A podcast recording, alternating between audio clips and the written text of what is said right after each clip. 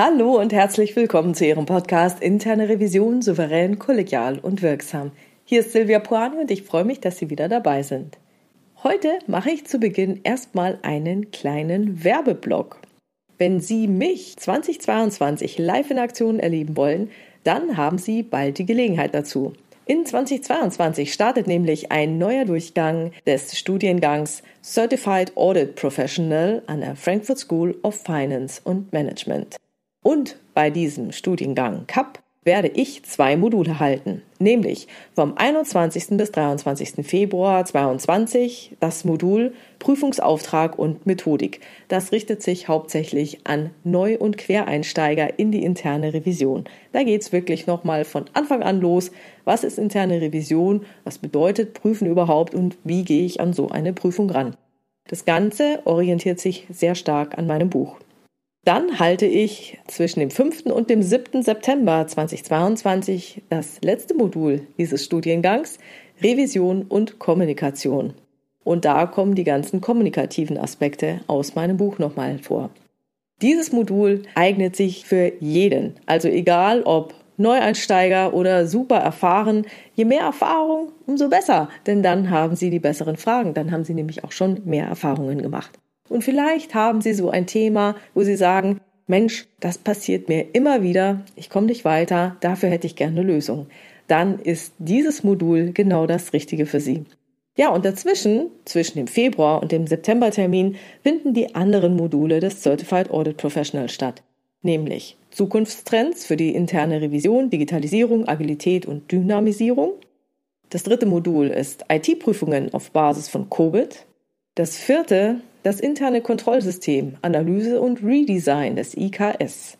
Das fünfte Modul beschäftigt sich mit Financial Audit, das sechste Modul mit Fraud Know-how für Revisoren. Und wie gesagt, dann kommt das siebte Modul Revision und Kommunikation, selbstbewusst und situationsgerecht kommunizieren. Und wer dann noch ein Zertifikat haben will, der hat dazu Gelegenheit, am 10.10.22 eine schriftliche Prüfung abzulegen. Ja, und warum erzähle ich Ihnen das jetzt alles? Weil Sie die Gelegenheit haben, auf ein einzelnes Modul oder auf den gesamten Cup 10% Rabatt zu bekommen. Denn die Seminare können einzeln oder auch en bloc gebucht werden. Wenn Sie 10% Rabatt haben wollen, dann nennen Sie bei der Einschreibung den Code Puhani Cup 2022. Das Angebot gilt nur für begrenzte Zeit, nämlich nur für den Cup 2022.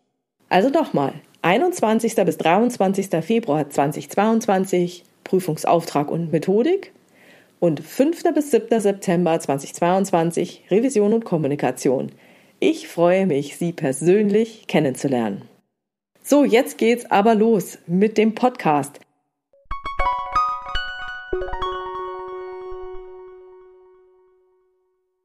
Anlass dieses Podcasts ist der Artikel aus dem Manager Magazin vom 2. Dezember 2021 14.12 Uhr mit dem Titel was kann ein General besser als ein Politiker, Herr Kohl?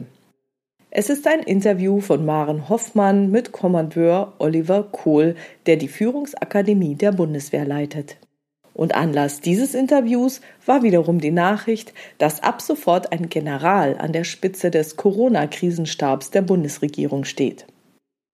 Auf die Frage, was können Generäle, was Staatssekretäre oder Manager offenbar nicht können, benennt der Leiter der Führungsakademie der Bundeswehr die Problemlösungskompetenz, die für das gesamte militärische Denken zentral sei. Da man meistens nicht wisse, was hinter der nächsten Ecke passiere, stelle das Ausbildungssystem der Bundeswehr auf allen Ebenen folgendes Grundprinzip in den Fokus. Man stehe vor einem Problem und müsse in einer vorgegebenen Zeit unter häufig höchst unsicheren Rahmenbedingungen zu einer nachvollziehbaren Entscheidung kommen. Unvorhergesehene Probleme schnell zu lösen bezeichnet er als Ungewissheitskompetenz, also die Fähigkeit, nicht in eine Schockstarre zu fallen, sondern Aktivität zu entfalten. Interessant wird es dann bei der Frage, wie so etwas gelehrt werden kann, denn wir wissen ja aus der Gehirnforschung, dass unser Gehirn bei Stress zu einer der folgenden drei Stressreaktionen greift. Kampf, Flucht oder Schockstarre. Das heißt, die Führungskräfte sollen lernen, nicht blindlings in den Kampf zu ziehen, nicht zu flüchten und auch nicht zu erstarren. Stattdessen sollen sie nachvollziehbare Entscheidungen treffen. Der Leiter der Führungsakademie benennt bei der Antwort auf die Frage, wie so etwas beigebracht werden kann, die folgenden drei Aspekte.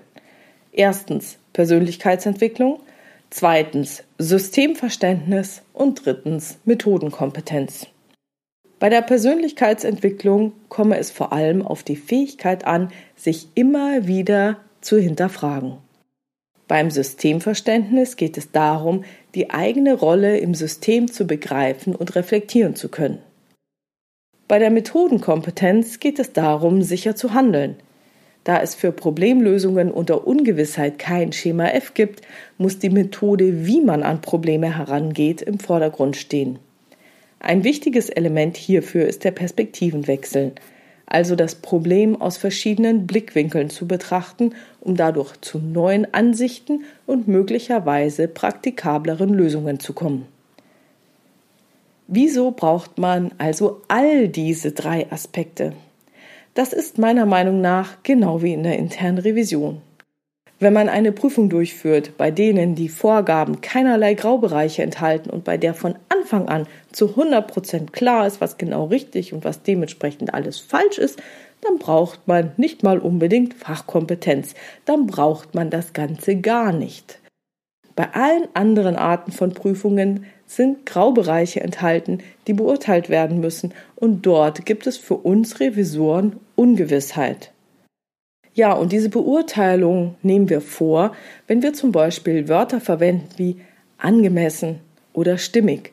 Das heißt, wir beurteilen etwas als angemessen oder als nicht angemessen.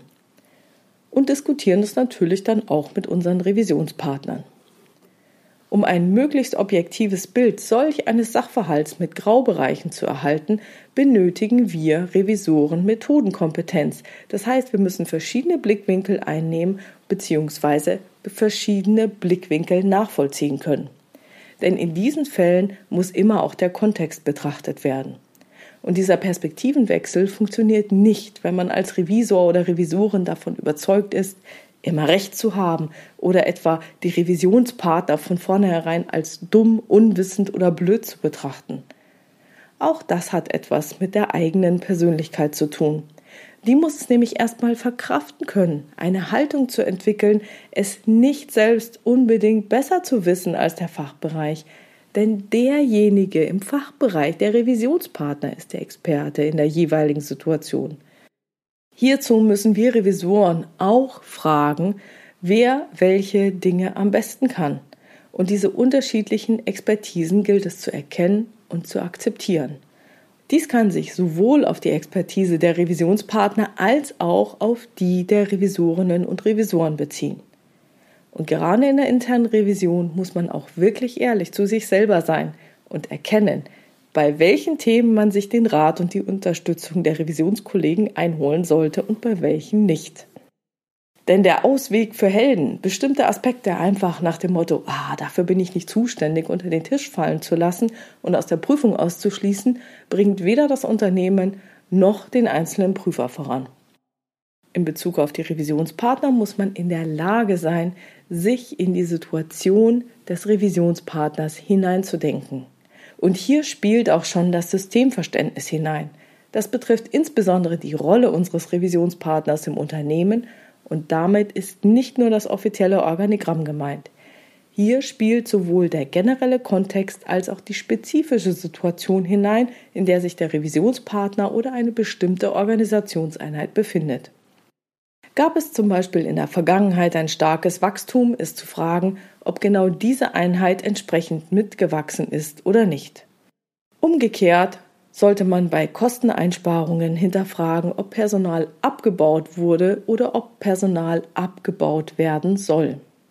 Und auch bei stabil erscheinenden Situationen muss man genauer hingucken, denn stabil erscheinende Situationen können genau das sein, wirklich stabil sein oder aber nur stabil erscheinen.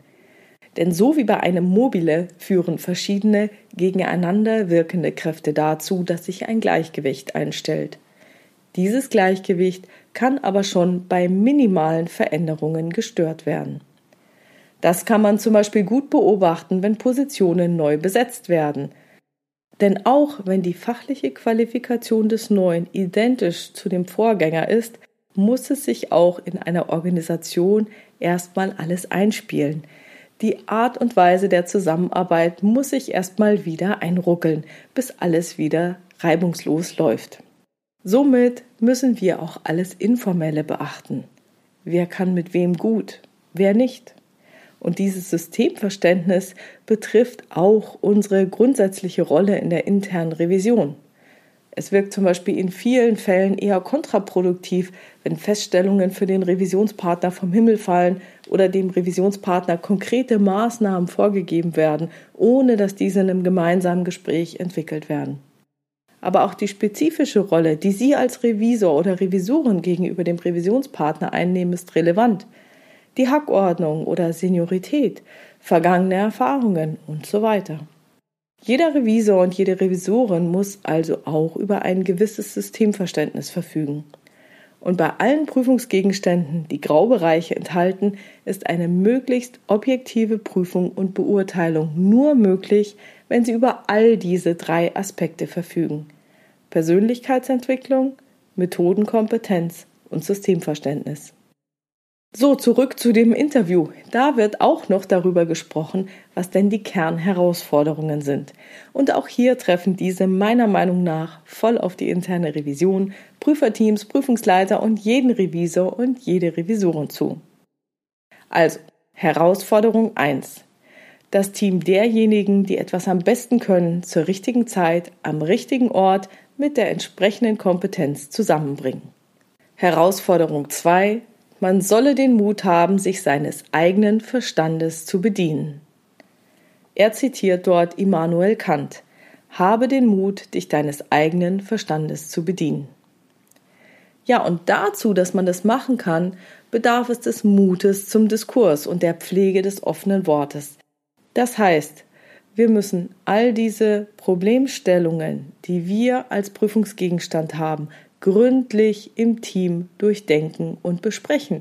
Denn jedes Teammitglied hat unterschiedliche Kompetenzen und Erfahrungen und kann sich da gut einbringen. Und das bedeutet, dass die interne Revision die entsprechenden Rahmenbedingungen schaffen muss, um diesen offenen Diskurs, natürlich erstmal innerhalb der Revision, aber dann auch mit dem Revisionspartner ermöglichen zu können.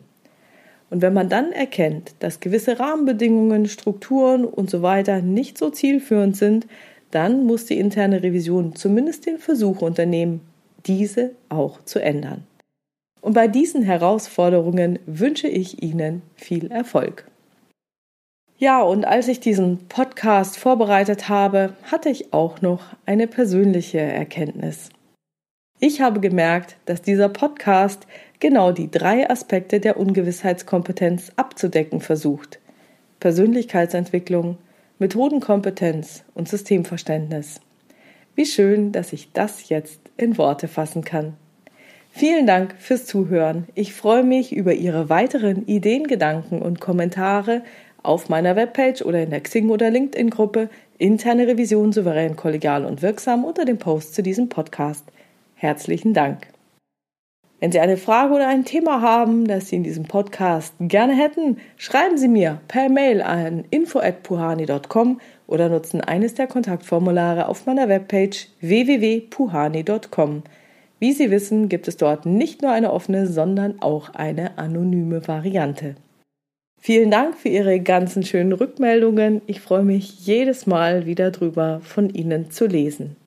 Teilen Sie den Podcast gerne mit anderen Revisoren und beurteilen Sie ihn auf iTunes. Herzlichen Dank. Bleiben Sie dran und hören Sie gerne wieder rein in Ihren Podcast Interne Revision souverän, kollegial und wirksam. Mein Name ist Silvia Puhani und ich wünsche Ihnen erfolgreiche Prüfungsprozesse.